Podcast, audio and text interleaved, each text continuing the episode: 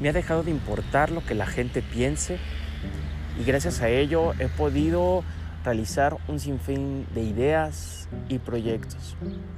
Te digo, he podido materializar esas ideas de las 3 de la mañana y he invitado un sinfín de personas a esos viajes de locura y aventura.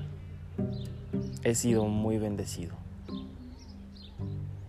Pero en mi vida pasada, y así me refiero a mi vida pasada cuando he cerrado ese ciclo y he, sido consciente de que ese yo en su momento ha quedado atrás.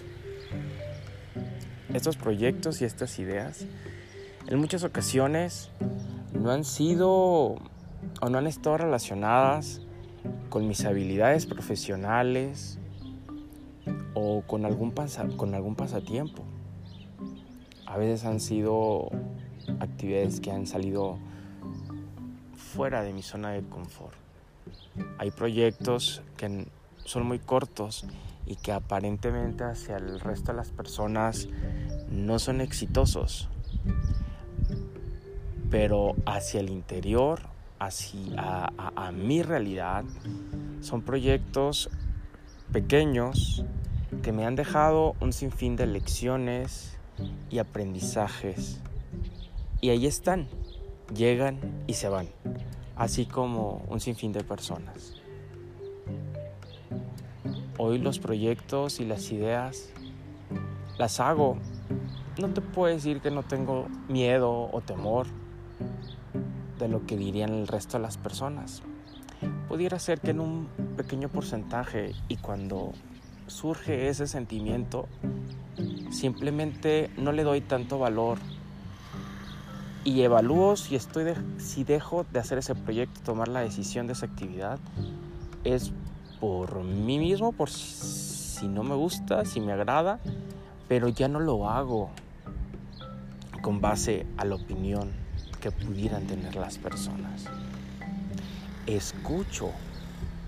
Me gusta mucho escuchar, pero yo decido. Y el valor que le doy a mis decisiones es más fuerte que lo que está a mi alrededor. Considero variables y factores.